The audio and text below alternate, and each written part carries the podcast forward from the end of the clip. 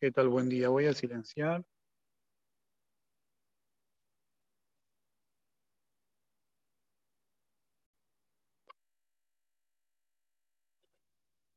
¿Qué tal? Buen día.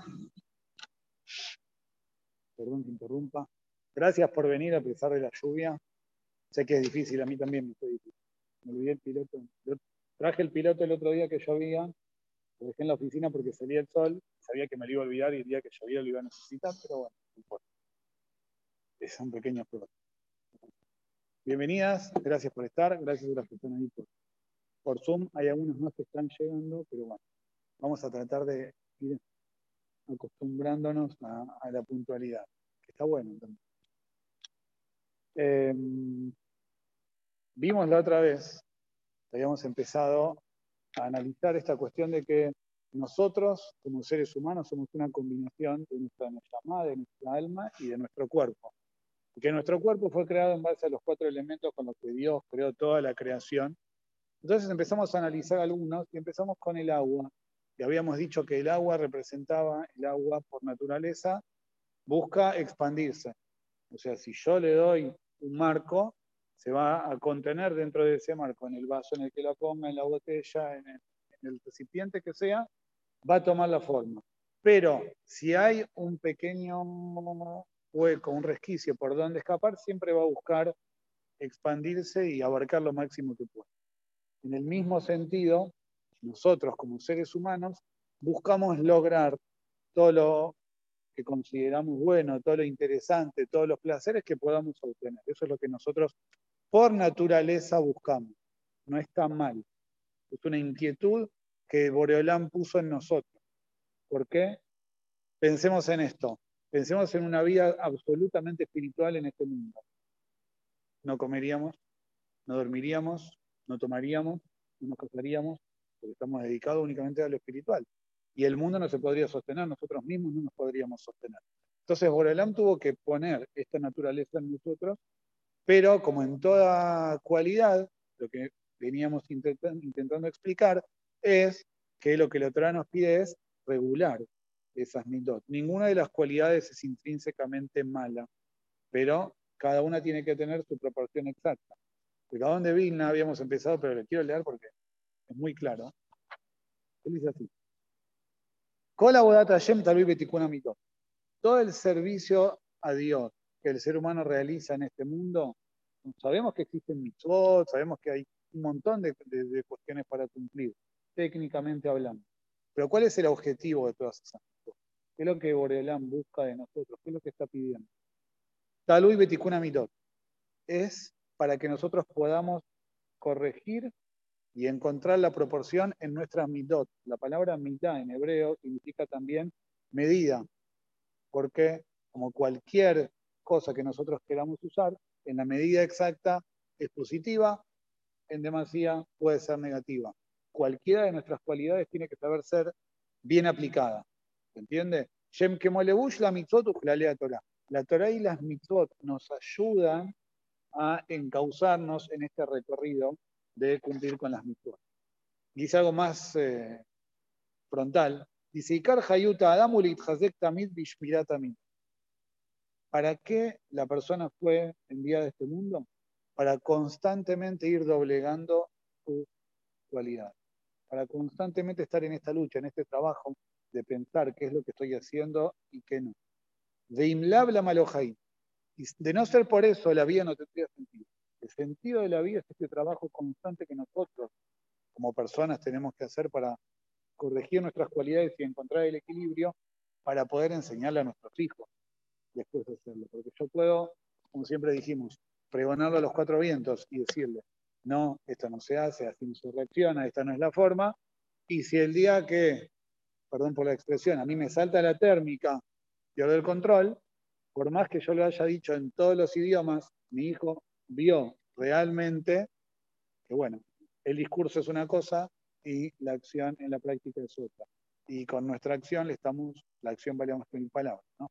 Le estamos mostrando que lo que decimos es únicamente de la boca para afuera. Por eso siempre hablamos de, primero, hacer una introspección, trabajar sobre nosotros, para cuando surjan todas esas situaciones, tener nosotros una conducta coherente. Porque, de vuelta, ah, está bien, escuché esto y lo voy a aplicar. Lo aplico una vez, dos veces, tres veces, cuatro veces, pero a la larga se termina perdiendo. Si yo lo incorporo como parte de mi ser, como parte de mi trabajo personal, entonces estamos todos en el mismo barco. ¿Bien? Entonces, cuando yo voy corrigiendo eso, automáticamente voy a ver que eso se refleja en mis hijos. Pero eso es una cuestión que tenemos que entender como básica y fundamental. Este rasgo de carácter de buscar el placer y el disfrute tiene una contra, que es que nosotros, como seres humanos, en esencia fuimos creados para eso. La otra vez analizamos para qué Dios creó al ser humano. Dios es el bien absoluto. Como Dios es el bien absoluto, entre comillas, necesita poder brindarse a alguien. Entonces, para tener ese alguien al que brindarse, creó al ser humano. O sea que la idea original, el plan original de Borolam era el Ganeden para todos. Y nosotros estamos sentados en el Ganeden, así dice en Fajamín, disfrutando de la presencia de Borolam. Únicamente. Estamos sentados compartiendo bien cuando estamos a gusto con alguien, que la pasamos bien, que conversamos, nos sentimos cómodos, perfecto. Para eso fuimos creados. Dios nos creó para disfrutar. Pero existe un concepto que explica en Jajamín, que es lo que se llama Nama de Kisufá. Nama de Kisufá es el pan de la vergüenza. ¿A qué nos referimos cuando hablamos del pan de la vergüenza? A que si la persona directamente, nuestras almas, estuviesen en esa situación, en ese lugar, llegaría un momento en el que empezaríamos a mirar y decir, todo genial, todo hermoso, pero yo no hice nada para estar acá. No me lo gané. Y ese, ese sufrimiento, esa sensación de lo tengo pero no lo merezco, a la persona le hace mal. Entonces Borolam dice, ¿sabes qué? Te mando, pasa por este mundo, en el camino vas a ir pagando la entrada. Y cuando llegues al final del camino, en base a la entrada que uno logró comprar, va a ser la ubicación y la cercanía que vamos a tener con vos. Pero en esencia, entonces, nosotros fuimos creados para disfrutar. Entonces es natural, es innato en nosotros buscar el placer, buscar el disfrute, buscar aquello que nos haga sentir bien. El problema cuál es, como dimos el ejemplo el otro día, si yo voy a la estación de servicio y cargo lo que mi auto me lleva, en lugar de, cargar, de, nafta, le pongo diésel, obviamente no va a funcionar. ¿Bien? O, para ser más modernos, si voy a ir a una, estación de carga eléctrica con mi auto naftero, no voy a poder hacer nada, no tengo dónde enchufarlo. Entonces lo que muchas veces pasa es que esta necesidad que nosotros naturalmente tenemos de, buscar el, disfrutar y el estar bien y el estar a gusto, lo suplimos con cosas que no pueden llenar esa necesidad. Porque esa necesidad es una necesidad espiritual. ¿Entiende? Y si nosotros esas ganas de, crecer, de avanzar, de superar, la vamos supliendo con cosas que no nos pueden llenar, entonces a la larga nos vamos a sentir insatisfechos, tristes, desganados, porque fui probando todo y todo lo que pruebo no, no, no me genera satisfacción. Entonces, ¿qué es lo que pasa? Lo que nosotros tenemos que hacer es aprender a disfrutar de lo que realmente se debe disfrutar. ¿Qué es lo que quiero decir? Hoy en día está mucho más analizado pero está comprobado científicamente que cuando nuestro cuerpo siente una sensación de placer, nuestro cerebro eh, segrega una determinada sustancia, bien? la dopamina, que registra ese momento y esa satisfacción que nosotros tuvimos. ¿Entiende? Ayer a la noche surgió una discusión muy interesante en mi casa, no importa, nada que hablar, pero eh, sobre qué es más rico, si lo salado o lo dulce. Yo soy fanático de los salados. Ah, están los más equilibrados, que son salados, y pueden terminar con algo dulce. Entonces mi hijo me dijo, lo que pasa es que vos de postre te comerías una pizza. así. Le digo, tenés razón. Tenés razón. Depende, va en gusto. ¿Cómo se genera esto? Cualquiera de nosotros que fuimos papás, eh, sabemos que a los chicos chiquitos hay que darles de probar de todo. Prueben todo. ¿Por qué? Porque si no le estamos limitando y van a elegir sin haber conocido. Pero en el, obviamente cada uno tiene su paladar y su, sabor, su gusto particular. Pero nosotros como padres también sabemos que podemos generar en el, en el nene las ganas de este artículo determinado si se come. ¿Por qué? En la medida en la que lo festejemos cuando lo come, bravo, bravo, genial. ¿Por qué? Porque se asocia el puré de zapallo que no quería comer y que me hacía, me lo tiraba en la cara, con toda la fiesta que yo le hago. Y cuando quiere fideos, se lo doy medio desganado, porque si no va a terminar comiendo fideos todos los días, ¿no? Así es. Entonces, ¿qué es lo que nosotros estamos haciendo? Nosotros estamos trabajando a un nivel muy profundo en generar el placer con el puré de zapallo. Se puede hacer, se podemos hacer. Y es parte de nuestro trabajo. Eso mismo nosotros tenemos que hacer y buscar generar en lo que tiene que ver con las cuestiones más trascendentes de la vida, como los valores, ¿sí? como el respeto, como la Torah y las mitzvot. Cuando nosotros festejamos de nuestros hijos una actitud positiva, por más grandes que sean, ¿sí? festejamos en nuestros hijos una actitud positiva, eso les genera automáticamente, a nivel neurológico, que se sientan contentos, se sientan a gusto y les, les da esta marca, ¿sí? este hito que queda marcado en el, mirá, cuando dice te fila bien, papá me festejó. O sea que esto se asocia con esa sensación de, alegría, de placer y de disfrute. ¿Está bien? Entonces yo puedo bajar línea y decir, vas a hacerlo, vas a hacerlo, vas a hacerlo, y a veces lo tengo que hacer. Pero si yo únicamente lo genero por imposición, entonces la sensación que se genera es una sensación de rechazo. ¿sí? Si en cambio yo voy por el otro lado, porque se sienta contento, porque lo disfrute, por el premio que ya varias veces hablamos, el premio no tiene que ser la zanahoria que lo lleve constantemente. Sí tiene que estar. ¿Para qué? Para generar esta identificación y esta alegría al hacer lo correcto. ¿Está bien? Entonces, ahí nosotros vamos provocando un mejor paladar. Nuestros hijos empiezan, nosotros mismos, nuestros hijos empiezan a sentirle el gusto a lo que es realmente importante. ¿Está claro eso? Yo puse que íbamos a analizar a nuestro querido amigo Hashverosh. Porque así como Amán es un cabal ejemplo de lo que tiene que ver con la ambición, con la búsqueda de, siempre quiero más, del no estar satisfecho, el no valorar lo que uno tiene, a Hashverosh también es un ejemplo en un aspecto similar pero un poco distinto. En esta idea de perseguir y buscar aquello que nos gusta. La Gemara dice, la Gemara Masejet Meguila, compara a, a y a todo su imperio, que es el imperio persa, con un oso. Dov Shoke. Es un, es un oso ansioso.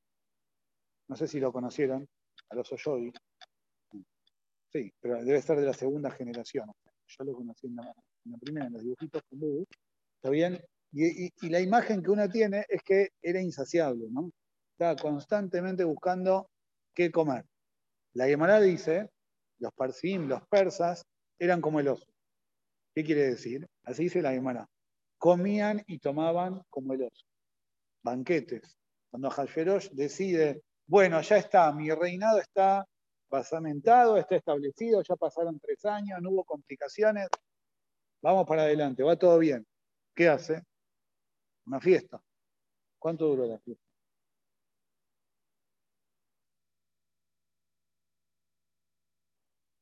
Seis meses de fiesta. El allí se había encontrado 180 tesoros y por cada uno de los tesoros quiso hacer un festejo. Parece que encontró un dineral. Habían seis meses de fiesta. Y después de eso, que terminó con los seis meses de la fiesta para toda la gente, hizo una fiesta para la gente de la capital de Tuyán de siete días más. O sea que le gustaba el festejo. La hermana dice, Mesurbalim Bazar quedó. El oso, eh, todos sabemos que los osos hibernan, ¿no? Entonces llega la etapa previa al invierno y el oso, ¿qué es lo que hace? Come, come, come, come en demasía porque necesita acumular grasa para la, época de vaca flaca, por decirlo de alguna forma. Entonces va acumulando para que le quede. También dice los persas, tenían este rasgo, me parece que eran rellenitos. No hibernaban nunca, no les llegaban los, tres meses de invierno, entonces seguían acumulando. Pero eran bastante rellenitos. Eh, Megatelim se arcado, así se la llamará. Eran peludos, como el oso. ¿Bien? El pelo es algo que forma parte de nuestro cuerpo, pero es un accesorio, es un plus. O sea, espero no, pero si se me terminan de, volar las chapas, diría el poeta, todos vamos a vivir igual, más frío, menos frío, pan turco, todo se puede solucionar, ¿está bien? Pero es un accesorio, es un plus, es para verse mejor, en definitiva es un accesorio. O sea que buscaban más de lo que realmente necesitaban. Ven la M y no descansaban como el oso. El oso constantemente está yendo, viniendo, es goloso buscando comida, el panal de abejas, uno siempre tiene esa imagen, ¿no? El oso con la miel. ¿Por qué? Porque es un animal goloso. Quiere decir que puede tener todas sus necesidades cubiertas, atendidas y en exceso, en demasía, pero igualmente constantemente está buscándole la vuelta para ver si encuentra algo más. Es como el que va a abrirle la heladera a las 11 de la noche. No, nada más quería ver qué había. ¿Bien? Es normal, es natural. Entonces, Ahasverosh representa esta cuestión de tener todo y querer disfrutar más, buscar disfrutar más. Amán era la ambición, ambición de poder, control, venganza. Ahasverosh es el placer por el placer en sí. Es disfrutar por, disfrutar. ¿Por qué comer? Porque es rico. Pero no tenés más No importa, pero está rico, lo quiero comer igual. ¿Está bien o no? Eso es lo que representa a Ahasverosh no vivía sola, tenía una reina. ¿Quién era la reina? Vashti. La Gemara dice, aparentemente uno lee la historia de la Megilá y Ahasverosh y Vashti eran dos atiquitos. Porque el Pasuk dice que hicieron una fiesta para los hombres y una fiesta para las mujeres. No, no con mexicano. Había dos edificios. Wow, mira qué bien. Dice la Gemara, Sheneem Lidbara Veranita. Los dos tenían las peores intenciones. La separación esa era virtual, era ficticia. Era para que después todo se desmadrara. Era para que pareciera estéticamente hacia afuera, pero que después todo se desbandara. Y ahí la Torah nos dice, la Meila, Bayoma Shevi Ketov Levo Melech Bayay. El séptimo día del último festín, que sería el 187, Ketov Levo Melech Bayay, cuando el rey ya estaba feliz con el vino. Que Toble Bamelech O sea, ya venía tomando hacía bastante. Entonces, manda a traer a Vashti para mostrarla públicamente. La hermana dice, ¿de qué charlaban en el, festín? Che, ¿viste? Messi se pasó al PSG. ¿De qué hablaban de fútbol? No, estaban hablando de las mujeres. No, las, las de nuestro reino son más lindas, las del otro Vino a y dijo, ni un reino ni el otro, yo soy el rey del mundo y mi esposa es la mujer más linda, la mandó a traer a Vashti. Y ahí es que Vashti se niega, pero no porque haya ninguna Zatek. La hermana dice, hay varias versiones en el Midrash, pero no estaba físicamente presentable, había tenido una, una según el Midrash, lepra, entonces no se quería mostrar públicamente así. Y hay algunas interpretaciones un poco más complejas en el Midrash, como que le habían salido algún tipo de eh, aditamentos al cuerpo, una cola, no importa, no bien Pero el punto es que ella no fue, no porque era una mujer recatada, sino porque no estaba presentable, pero si no hubiese ido también. Es el mostrarse por el mostrarse. Y a Hayerosh, en el mismo sentido, es mostrar la privacidad, la intimidad para comentarlo a todo el mundo. Pero ¿por qué? ¿Qué necesidad tenés?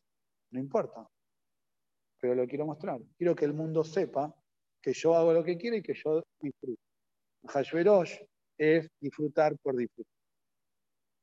David Amelech dice en el Teilín, lo decimos en, en Misa de los, de los Vaanite filati.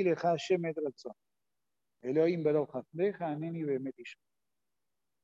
De todos los momentos que hay durante la semana, ¿cuál es el más especial para que las tefilot suban? ¿Cuál minja? Minja de día de semana es especial, así está escrito en la Gemara, porque el Naví Borolam le contestó en el momento de Minja, al atardecer, y el Minja de Shabbat es más especial. Y por eso David Amelech dijo, Vaanite filatile Hashem etratzon. Este momento, el de Minja de Shabbat, es etratzon, es un momento especial en el que Borolam está predispuesto a escuchar nuestras peticiones. ¿Por qué? ¿Qué tiene de especial? ¿Qué tiene de especial el sábado a la tarde? ¿Alguien se le ocurre algo? La siesta. O sea que después de la siesta estamos con la fuerza. Ahí estamos. El pasuca anterior en el Teilim dice, y así Juli un Dice David Amelech, cuéntenme lo que hacen los que se sientan en los, los barcitos, acá en las esquinas, ¿vieron acá? Los que se sientan en las esquinas y las, las canciones de los que están embriagados. Y yo me voy a dedicar a hacer tefilá. Dice el Midrash, dijo David Amelech, por el mira la diferencia que hay entre Am Israel y el resto de los pueblos. El resto de los pueblos, tomemos como ejemplo a Hashverosh. ¿Qué hizo? Fiesta, estaba contento, tomó, tomó de más que terminó haciendo. Hablando de cualquier cosa, haciendo desastre, terminó matando a ¿Bien? El Goy hace una fiesta, ¿qué hace? No, hay que festejar, disfrutemos. ¿Dónde termina? Como barato, arruinado, estropeado, tirado en, una vereda, en una plaza dormido, como mínimo. ¿Está bien? ¿Por qué? Toman, festejan y se descontrolan. No tienen la capacidad de darle ese marco incluso al festejo. David Amelech dice, a Israel, ¿qué hace? A Israel tiene el Shabbat, es el día que nos diste para festejar, comemos, tomamos, descansamos, disfrutamos, la pasamos genial. Pero ¿qué pasa? No, no, no, pero un minuto, frena, hay que hacer minja. Y a Israel detiene los festejos y se va a hacer tefila. ¿Bien o no? Entonces David Amelech dice, ese es un momento especial. ¿Por qué? Porque el Yehudí que demuestra que el disfrute, que el placer no es un objetivo en sí mismo, sino que es un medio. Está muy bien, Boreolán me lo da, lo tengo que aprovechar, lo tengo que, utilizar, pero en función de un objetivo mayor, de algo más grande, entonces eso es lo que provoca que Borelán diga, ¿qué necesitas? Porque veo que todo lo que te estoy dando lo sabes aprovechar. ¿Se entiende? Eso es lo que nos marca por, por lo menos este espécimen de Ahasuerosh con respecto a no dejarnos llevar más allá por todo lo bueno, en todo lo bueno que tenemos. ¿Qué quiere decir? Borolam nos da, Baruch Hashem, abundancia. La prueba de nuestra generación es la abundancia. Si nosotros nos fijamos, las generaciones anteriores vivían su judaísmo con más compromiso, estaban más convencidos de lo que hacían. Nuestra generación tiene una prueba nueva. Realmente somos mucho más blandos. Nos cuesta mucho más. ¿Por qué nos cuesta tanto? Porque no estamos acostumbrados al esfuerzo. Como nosotros no nos esforzamos para lograrlo, como nos es mucho más simple, mucho más fácil, lo valoramos muchísimo menos. Entonces, la prueba que nosotros tenemos hoy en día es la de transmitir lo que esa transmisión sea con convicción, firme, marcada a fuego, por decirlo de alguna forma. Cuentan Jajamín que Amán, cuando quiere convencer a Hashverosh, le dice a Hashverosh, mira, tengo miedo porque el Dios de ellos es poderoso, yo leí los libros de historia, sé lo que pasó en Mitzrayim, no quiero líos. Le dice, quédate tranquilo. Y Ashnumina Mitzvot. Su judaísmo lo viven dormido. Están en piloto automático, no hay compromiso. Lo viven fácil. Entonces a Hasherosh le dice, bueno, pero hay una pérdida económica. Es un pueblo que trabaja, produce, genera, pagan impuestos. ¿Quién cubre eso? Viene Amán y le dice, no hay ningún problema. Hizo la cuenta, hacer talafim que Dijo, te voy a pagar 10.000 lingotes de plata. Ese es el, cálculo que Amán hizo de las pérdidas que iba a tener el Tesoro Real. Yo de mi propia fortuna te lo pago. Viene a Hashirosh y le dice, no hay ningún problema. Falta, dale para adelante, hacer lo que Dice la Gemara, Amán no sabía que Boreolam se había anticipado. Y así como él había juntado lingotes de plata para comprar a Am Israel para exterminarlo, Boreolam ya nos había dado la mitzvah de Mahatzita Shekel, de poner el medio Shekel. Ahora en estos días previos a, Purim se anunciaba comprar, o sea, se anunciaba que había que donar ese medio shekel. Nosotros hoy en día no donamos medio shekel porque no podemos donar plata para Corbanot. Al no haber Betamikdash y no poder efectivamente realizar los Corbanot, esa plata tendría que quedar guardada porque tiene que ya. ¿Bien? Entonces lo que nosotros hacemos es Zeherle Mahachita Shekel. Es un recordatorio al Mahachita Shekel que se daba todos los años en la temporada previa a Pesach. O sea, en estos días de Rosh de Shadar se anunciaba que había que empezar a llevar el Majatita Shekel. Durante el mes de Adar la gente llevaba el Majatita Shekel y a partir del primero de Nisan, las ofrendas que se hacían en el Betamikdash tenían que ser de la nueva terumá, de la nueva colecta. La colecta anterior ya no se podía usar para korbanot, no se podía usar para sacrificio. Se usaba para mantenimiento del Betamikdash, para mantenimiento de Jerusalén, pero ya no para sacrificio. Entonces, Borolam con esta mitzvah se había anticipado a Amán. Vos viniste con los Shekalim a pagar y quedarte con mi pueblo, ellos ya tienen el mérito del Mahatita. El Midrash dice que cuando Borolam le dijo a Moshe, mirá, decile a Israel que tienen que donar Mahatita Shekel, medio Shekel, Moshe Rabenu no lo podía entender. No lo entendía. Hasta que vino Borolam y le mostró una moneda de medio shekel nosotros hablamos de medio shekel, se nos hace la imagen de una moneda partida. ¿Bien? No. La moneda de shekel es una moneda de 20 gramos de plata. Cuando hablamos de medio shekel, hablamos de una moneda que pesaba menos, pesaba 10 gramos de plata. Como existía, ya no existe, ¿no? Pero como existía la moneda de un peso y de 50 centavos, medio shekel sería la moneda de 50 centavos. O el medio shekel de Israel. El equivalente sería, pero en, peso en metal.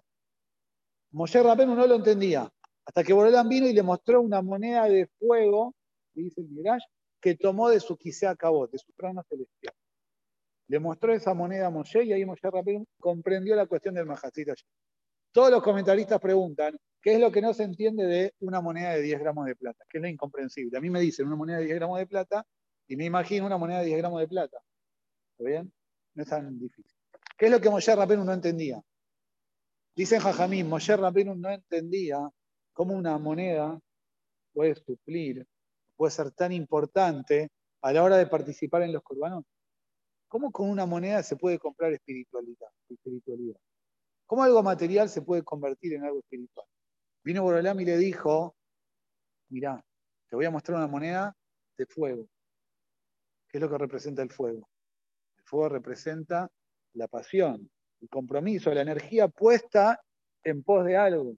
Le dijo Borolam a Moshe Rabenu, si Am Israel pone esta moneda con ganas, con entrega, con esfuerzo, queriendo participar, entonces yo lo considero, esa voluntad, esas ganas, esa intención, es lo que yo considero tan valioso. La moneda no me cambia. Borolam dice en el Naví, Lía, ¿qué es el El oro y la plata que existen en el mundo, todo me pertenece. No necesito ni oro ni plata. Lo que Borolam necesita es la intención, la búsqueda del Yehudí, acercarse a Borolam. Eso es lo que Borolam quiere de nosotros. Entonces, eso es lo que nosotros tenemos que, como padres, primero como personas, hacia adentro, generar en nosotros este compromiso, esta búsqueda, estas ganas de. El Mahatzita Shekel representa también la renovación. ¿Qué le cambia a Borelam si los animalitos que se compran para ofrecer las ofrendas en el Beta son de la colecta que se hizo en Adar 5782 o Adar 5781. ¿Qué le molesta? ¿Qué le cambia? ¿Saben qué, muchachos? Vamos a hacer un colchón, un lindo colchón para el Beta Migdash, que nos dure por 3, 4 años. Cuando haga falta de vuelta, los volvemos a llamar. ¿Por qué cada año había que volver a hacer? Porque esto representa la renovación. No creas que las cosas son en piloto automático. Nosotros constantemente tenemos un montón de cosas que ya incorporamos. Son parte de nuestra vida diaria, que son parte de nuestro día a día. Nuestra tefilá, nuestro taller, nuestro shabbat. Hay un montón de cosas que tenemos que ir incorporando. Somos personas que estamos en este camino de, de buscar crecer y avanzar.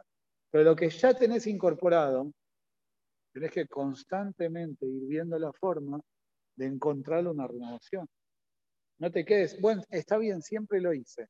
Y a veces nos pasa que vivimos nuestro judaísmo y van pasando los años y las cosas ya están en piloto automático y pierden significado, pierden valoración. Entonces uno tiene que constantemente ir buscándole la vuelta y buscando la forma de encontrar el aprecio por esto. O sea, volviendo a lo que decíamos antes, nosotros lo que tenemos que generar, nosotros y como padres de nuestros hijos, es que el hambre, que la búsqueda vaya detrás de las cosas importantes. Que la alegría, que la satisfacción, obviamente que eh, los premios, las golosinas, la comida, la camiseta de Messi, eh, las vacaciones, los juguetes, son necesarios. Los tenemos que tener y los tenemos que disfrutar. Pero no tienen que quitarnos la alegría que nos deben generar las cosas importantes. ¿Entiende lo que quiero decir? Ese es el trabajo que nosotros tenemos que hacer. Podemos tener todo. La abundancia no está mal, pero sí es una prueba, sí es un desafío, porque nos hace correr el riesgo de olvidarnos cuál es nuestro norte, qué es lo que realmente nos debe generar alegría, qué es lo que, lo que generalmente, generalmente nos debe volver personas felices. Cuando nosotros en el proceso de la educación les vamos, perdón por la expresión, instalando a nuestros hijos en la mente que el no haber reaccionado mal ante un amigo que te molesta, o el haber hecho algo bueno, el haber puesto contento a alguien, el haber hecho una tefilá, el haber hecho una mitzvah, lo festejamos, es motivo de premio, bien? Entonces le estamos generando, comprobado científicamente a nivel físico también, ¿sí? esa alegría y ese hambre. Y eso es lo que les va despertando esta búsqueda. Y al, haber búsqueda hay compromiso, porque yo sé qué es lo que quiero, sé hacia dónde voy.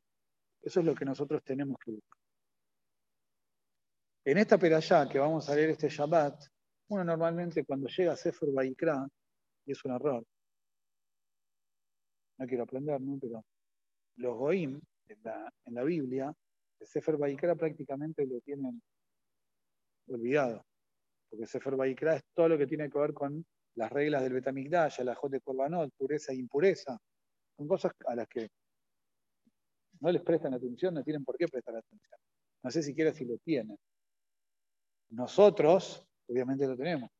Cuando llegamos en las Perashiot a Sefer Baikra, uno tiene esa sensación de distancia, de anacrónico. Bueno, está bien, para cuando vuelva el Betamitash, para cuando venga el Mashiach. Antes era así. Y esa es la sensación que uno realmente tiene. Pero hay un montón de cosas. Es muy rico con respecto a las enseñanzas que nos deja. La Torah nos habla de diferentes tipos de corbanot. Existía un corbán que era el corbán minja. Los corbanot podían ser corbanot voluntarios. Había corbanot obligatorios había corbanot voluntarios. Había uno de los corbanot que se podía ofrecer voluntariamente, que era el corbán minja. El corbán minja era un corbán que se hacía con harina de sémola refinada. La llamada dice que era una harina que se tamizaba con 13 tamices diferentes, uno más fino que ya con tamizar con uno, nosotros ya bastante nerviosos nos ponemos. Imaginemos hubiese que tamizar con tres. En el Beta Mikdash se tamizaba la harina con 13 tamices, uno más fino que el otro, para que la harina fuese la más delicada y la más rica. El Corban Minja se podía traer como una ofrenda voluntaria. Cuando la Torah nos habla del Corban Minja, dice, Benefesh kitakriu korban min cuando un alma quiera ofrendar un sacrificio a minja para Boreolam. Es el único lugar en el que la Torah nos habla de nefesh, de alma. La Torah dice, cuando alguien quiera traer un korban. Pero cuando habla de nefesh, cuando habla del alma, es únicamente en el korban minja. Rashi nos dice acá, ¿por qué aparece esta referencia al, al, nefesh, al alma del ser humano con el korban minja? Lo nefesh el korbanón de el. El único lugar donde la Torah habla en estos sacrificios voluntarios de la expresión de alma, de entregar el alma, de poner el alma, es en el Corban Minja. ¿Por qué? Midar Minja. ¿Quién era el que traía una ofrenda con alma? Existían las ofrendas con terneros, que era un animal grande, había corderitos, chivitos, que ya eran más chicos, había aves, palomas, ¿está bien? Y por último venía la minja, que era el de, el de ¿Quién era el que traía el cordón de harina? El menos pudiente. El que podía comprar un animal grande, compraba el animal grande. El que podía comprar algo intermedio, traía algo intermedio. Y el que traía el cordón de harina era la opción que se le daba al que no tenía transporte, al más humilde de todos. Entonces este hombre, hagámoslo un poco más gráfico, este hombre venía con su corbán al Betamikdash y veía que uno venía con un ternero de dos años. Un lindo animal, no sé cuánto pesará, pero bueno. Otro venía con un carnerito, otro venía con un chivito, otro venía con unas palomitas y él venía con su vasijita con harina. Medio que, ay, escondía, no lo tapaba. Lo tapaba con la ropa, que no lo vean, porque un poquitito le daba vergüenza. ¿Bien? Porque, mira, los demás pueden traer esto y yo no puedo. Midar Koleina de Minja, ¿quién era el que traía este sacrificio? Aní, el más humilde. Le costaba traerlo, le costaba traerlo porque era el más humilde y quizás juntó moneda sobre moneda para traer este pequeño sacrificio. Y además por toda la situación que tal vez se daba ahí en el Betamita. Entonces, Amara Kadosh Baruchu dice Borelam, ya tranquilo. Maale ani alab kilo. Para mí es como si hubieses entregado tu alma ese esfuerzo que vos hiciste de dar lo máximo que vos podés, entregar todo lo que podés, para mí es lo más grande. Algo similar encontramos cuando la Torah habla de los corbanot, de las ofrendas que se hacían con aves. Un minuto. El Pasuk dice, la Y si él quiere ofrecer, si la persona quiere ofrecer un corbán de un ave, como la íntegro para Boreolam, la Hashem, para Boreolam. ¿Está bien? El único lugar donde está escrito que este corbán es la Hashem, ese corbán es para Boreolam, es en el hombre que traía este pajarito. El hombre que traía este pajarito. La Torah nos cuenta que se ofrendaba el animal y se quemaba íntegro. Se quemaba todo. Y dice el Pasuk esto es Nijoas para Burela. El aroma de este sacrificio es algo que le provoca placer a. Reach Nijoas. Pregunta de Maral, lo trae Regí por acá. ¿Y es Nijoas? Hay pocas cosas más, eh, pocos olores más desagradables que el de una pluma quemando. Sí, pregunta la de Maral. Si era un animal, un ternero, un carnero, bueno, está bien, había un olor, una suerte de olor asado, algo por el estilo. Pero la pluma quemándose es un olor espantoso.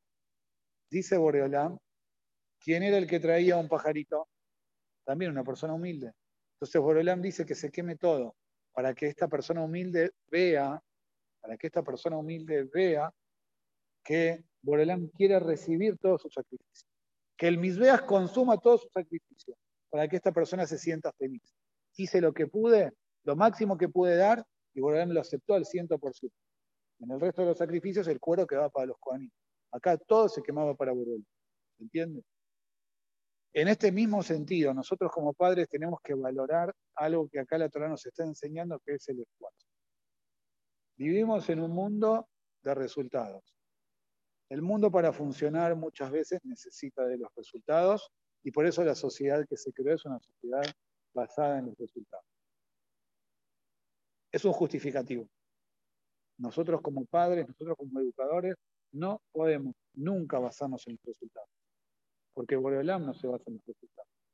Porque Boreolam nos conoce como seres humanos, Boreolam nos conoce a todos con capacidades diferentes, lo que uno puede hacer no es lo que el otro puede hacer, y Boreolam, tiene la posibilidad de analizar el, porcentaje de entrega de cada uno de nosotros. Ejada Marbe, Ejada Mamait,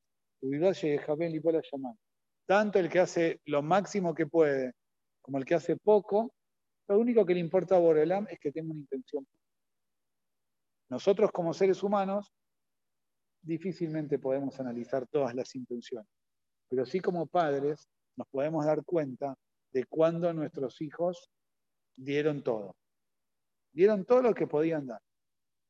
Y muchas veces pasa que, desgraciadamente, por más que los sistemas educativos y que la sociedad esté tratando de entender esta cuestión, ¿sí?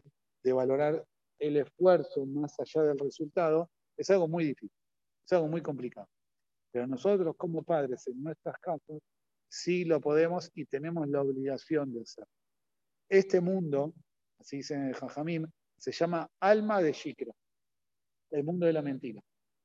¿Por qué se llama el mundo de la mentira? Porque la retribución no es proporcional al esfuerzo. Podemos tener una persona que se está esforzando durante horas y haya hecho un trabajo físico extenuante y va a tener una remuneración X. Y podemos tener una persona que haga un pase de manos y se quede con una gran ganancia. Este estuvo trabajando horas, dejó el cuerpo y el otro, al Hashem, ¿no? Borolám es el que le manda la parnas a cada uno. En un instante ganó mil veces más que, que aquel. ¿Y qué es lo que pasa? Este mundo es un mundo de la mentira. ¿Por qué es el mundo de la mentira? Porque la retribución no es proporcional al esfuerzo. El mundo venidero de Olama Ba es Olama Emet es el mundo de la verdad. ¿Por qué? Porque Borelán va a analizar cuánto nos costó a cada uno de nosotros y si dimos lo máximo que, dar, que podíamos dar, si entregamos toda nuestra capacidad.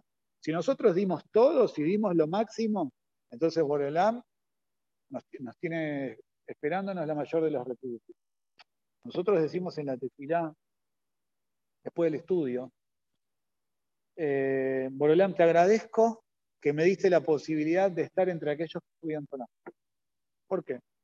Porque las personas que estudian Torah se esfuerzan y reciben pago. Y los que no estudian Torah y se dedican a alguna otra, alguna otra cuestión, se esfuerzan y no reciben pago. ¿De dónde viene la pregunta? ¿Quién se esfuerza y no recibe pago? Cualquier persona que se esfuerza recibe pago.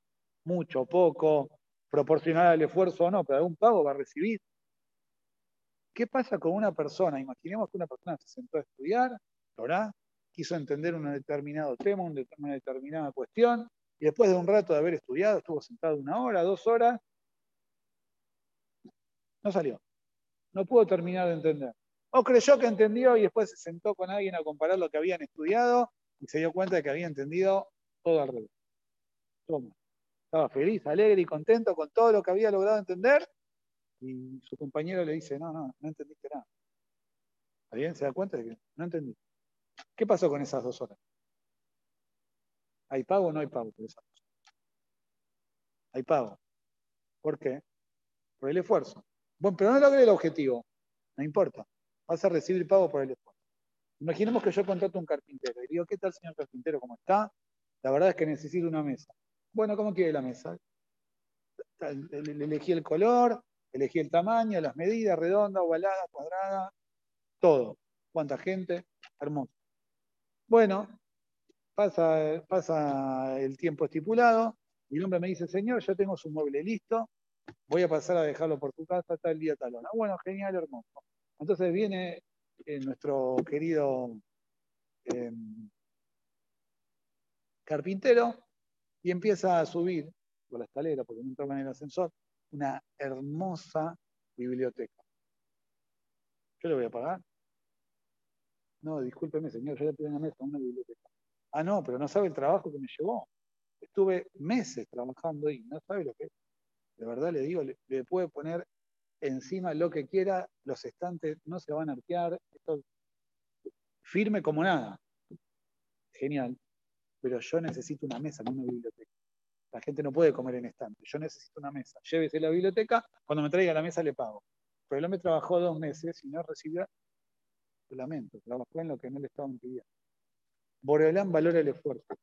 Y aun cuando nuestro esfuerzo no rinda frutos, y no solo eso, no solo eso, cuando hayamos entendido por el otro lado, Boreolán igualmente nos va a premiar por ese esfuerzo y por esa intención. La Gemara dice que si la persona tuvo la intención de hacer algo bueno, tuve la intención de hacer una mitzvah y después no pude, Boreolán lo contabiliza como si hubiese hecho la mitzvah. Nosotros como padres tenemos que acostumbrar a nuestros hijos a valorar el esfuerzo. ¿Por qué? Porque si nuestros hijos crecen en un ambiente en el que no se valora el esfuerzo, el problema más grande que van a tener va a ser que no van a poder tolerar la frustración. El problema que nosotros como sociedad tenemos hoy en día es que la abundancia y la falta de valor y respeto por el esfuerzo nos convierten en personas que fácilmente nos caemos anímicamente, nos frustramos. Cuando las cosas no nos salen como queremos, nos ponemos mal. Y nos ponemos mal no es necesariamente un berrinche, no es necesariamente tener un mal día. Son situaciones muchas veces más serias, más graves y más complicadas y más difíciles de, gestionar y de las cuales salir. Entonces, si nosotros acostumbramos a nuestros hijos a que no todo lo que quieras lo vas a A que vas a tener que esperar. A que, esto es muy importante, a que puedo, podemos, pero no. Podemos, pero no. Pero ¿por qué no me querés comprar esta golosina? ayer y antes ayer me la compraste. Para que te acostumbres a que alguna vez te voy a decir que no. Ay, qué malo que sos. Tenés que acostumbrarte a que no todo lo que quieras lo vas a tener. Hoy mamá decidió que no. No está mal. No porque los días, no. Hoy mamá decidió que no. Ay, no, pero mi amiguito va. Yo, como padre, fui testigo de cómo mis, compañeros llevaban a los nenes al, colegio, siempre alrededor de los colegios hay kioscos. Y los nenes, así, les hacían escándalos, tragedias griegas, porque no querían entrar si no les compraban una boleta. ¿Quiere decir que no hay que comprarles nunca? No, yo no dije. Baruch Hashem, sobra y abundancia, démosle, pero acostumbrémoslos a que aunque podamos, aunque queramos, igualmente de vez en cuando hay que acostumbrarse a que no es maldad, no es maldad, es enseñarles que no todo siempre te va a salir como quieras. No estoy hablando de cuestiones médicas, no estoy hablando, no, me mandó un dentista, ¿bien? sino que nosotros, por nuestro bien y por el bien de ellos, ojalá que siempre podamos, ojalá que nunca tengamos que pensar si nos damos este gusto o no. Que nunca. ¿Está bien? No voy a esa situación en el que acostumbrarlo porque quizás no. No. Ojalá, Vedata Hashem, nunca nos falte nada. Igualmente hay que saber que no todo te sale como querés. Porque si yo lo acostumbro a que todo le sale como quiere, con la golosina, con el helado, con el juguetito, con lo que fuere, el día de mañana va a tener que formar una casa, va a tener que formar una familia. Y no todo va a ser sí, porque son dos personas distintas. ¿Y entonces qué? No estoy acostumbrado a negociar, porque a mi mamá yo le hago un berrinche y me da la razón. Me acostumbré a eso. Y ahora yo le hago un berrinche a un par, ¿está bien? A un compañero de trabajo, a mi esposa, a un amigo, y no lo puedo resolver así. Entonces me enojo no me quiere, no le voy a hablar más. ¿Qué pasa en la pareja? No te importo. Usamos esas expresiones. ¿Pero por qué? Porque una vez las cosas no salieron y después se van sumando y se van acumulando y se generan líos tremendos. ¿Por qué? Por eso. La segunda cuestión, la de valorar el esfuerzo, también es muy importante. Porque si nosotros nos acostumbramos a que únicamente somos un resultado, porque el mundo en el que vivimos desgraciadamente se maneja así, lo puedo entender, no es lo ideal, ¿está bien? Entonces, miles de veces las cosas no nos van a salir como queremos. Aprendimos a andar en bicicleta cayéndonos, aprendimos a caminar cayéndonos. No hay otra forma. La Torah nos dice, Jeromá les dijo, lleva y por sadik acá. El sadik se cae siete veces y se vuelve a levantar. No hay forma de llegar a ser sadik si no te caíste siete veces, si no te equivocaste. Ah, bueno, pero entonces no soy sadik porque Hubo siete veces en las que me mandé una macana. Sí, pero esas siete veces en las que te equivocaste te ayudaron a llegar a ser quien sos ahora. No hay otra forma. La llamada dice, en Adam Omed Mitok Libre Torah y la Imken. ¿Cuál es la mejor forma de aprender algo? Equivocar. La mejor forma de aprender una alajá es equivocarte, porque el día que te equivoques y contestes mal y después te vengan a decir, che, ¿cómo le dijiste eso? Si es al revés, no te lo olvidas nunca más. No quiere decir que vamos a andar repartiendo errores por todas partes, pero el error tiene un valor intrínseco. El error me deja una enseñanza, el error me transmite algo. Entonces, si mi hijo se equivocó, si mi hijo pasó por una situación en la que las cosas no le salieron como quiso, yo le tengo que decir, perfecto, es verdad, lo que querías no lo lograste. No te fue como querías que te fuera, pero te esforzaste por hacerlo. Te felicito por eso. Te felicito por ese esfuerzo. La próxima vas a tratar y te va a salir. Y si la próxima no te sale, será la tercera, la cuarta, la sexta o la séptima. Pero nunca dejes de intentar. Esa también es una cuestión muy, muy importante que nosotros tenemos que empezar a. Voy al bonus track de Alajá. Yo sé que ya se tienen que ir, yo también, estamos ahí. Pero eh, estamos cerca. Está bien, están gestionando. Como quieran, si no se oye, sí. Estamos a pocos días de Purim. Lo primero que tenemos previo a Purim es Zeher le Mahatzita Shekel, no hay Mahatzita Shekel hoy en día, es Zeher le Mahatzita Shekel. El Zeher le Mahatzita Shekel es una costumbre. Es bueno darlo. Eh, la verdad es que cada Beta Knesset establece el valor, más o menos aproximadamente son el equivalente a 10 gramos de plata.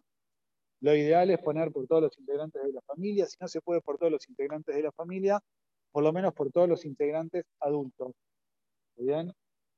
Si no, por lo menos mayores de 20. Por los mayores de 20, poner el equivalente a Dejer de Mahatita Shekel, eh, Beta Knesset, lugares de estudio de Torah. Esta es la idea para, para eh, aportar el, el Dejer de Mahatita Shekel. Preferentemente hay que darlo antes de Purim. Lo ideal es entregarlo antes de Purim. Vamos a encontrarnos con Tanit Esther, que es el día previo. Cada uno tiene su situación con respecto al Tanit, si lo tiene que hacer o no. Eh, mujeres embarazadas que no se sienten bien pueden. Eh, podrían no hacerlo también. Bien, mujeres dentro de los dos años del, del, parto pueden no hacerlo. Si se sienten muy bien y quieren, que pregunten, pero podrían no hacerlo dentro de los dos años del parto. Eh, y mucho con respecto a eso ya no tenemos. A la noche, miércoles a la noche va a ser el próximo miércoles a la noche. Vamos a tener lectura de Megilá. Se lee la Megilá de noche y de día. Tanto hombres como mujeres tenemos la obligación de escuchar la Megilá las dos veces, miércoles a la noche y jueves durante el día. La de la noche es durante toda la noche, la del día es durante todo el día, desde la salida del sol en adelante, en el horario en que a uno le quede más cómodo, puede escuchar la Megilá, con la salvedad de que a la noche Em, lo ideal es no comer antes, o sea, si venimos del ayuno, no comamos antes de la medida, escuchamos la medida. Sí, la voy a escuchar muy tarde y no puedo aguantar sin comer porque el grupo que se arma para escuchar la medida o el horario para mujeres es a las 9 de la noche, que hasta las 9 sin comer.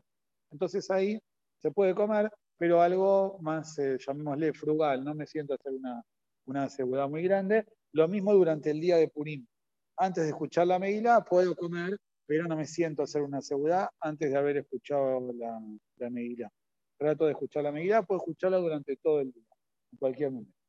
Las otras dos mitzvot básicas que tenemos en Purim son Mishloach Manot y Matanot Levion. Mishloach Manot es enviar a una persona dos porciones de comida, con uno alcanza, con uno alcanza, con uno ya cumplí la mitzvah. ¿Está bien? Y la alajá trae, y la alajá trae que si tengo que elegir a qué asignar recursos, a Mishloach Manot o a Matanol de Bianim. Hace un Mishloach Manot y repartí Matanol de Bianim, porque los Bianim necesitan, no tienen quien les dé. Baruch Hashem, nuestros amigos, comida ya tienen, y de algún lado Mishloach Manot también van a recibir. Entonces, si yo tengo que elegir dónde asignar los recursos, lo mínimo a Mishloach Manot y el resto a Matanol de Bianim. Si tengo X cantidad, Mishloach Manot cumplí con la mitzvah y Matanol de ¿Qué tengo que poner en el Mishloach Manot? Alimentos que estén aptos para consumo, preferentemente, listos para comer. O sea, no le mando el, kilo de milanesa para que se lo prepare para Purim, está bien, sino que ya le mando la comida lista, preferentemente, si puede haber mesonot y algo más, es lo ideal. El otro día justo estaba leyendo agua, que le póngase bien, agua no sirve como, como integrante del millón. Puedo ponerle agua si ya hay dos alimentos. Dos alimentos y agua sí, pero que uno de los dos sea el agua, no. ¿Bien? Eh, uno de esos y matanot de Bionim son dos matanot a 12 Bionim. O sea, tengo que buscar dos personas necesitadas y le tengo que dar el equivalente a una seguridad. Establecemos un valor, valor para comer algo, una comida y algo para tomar. No sé, pongamos 300, 400, 500 pesos cada uno que existe Bruma Alato.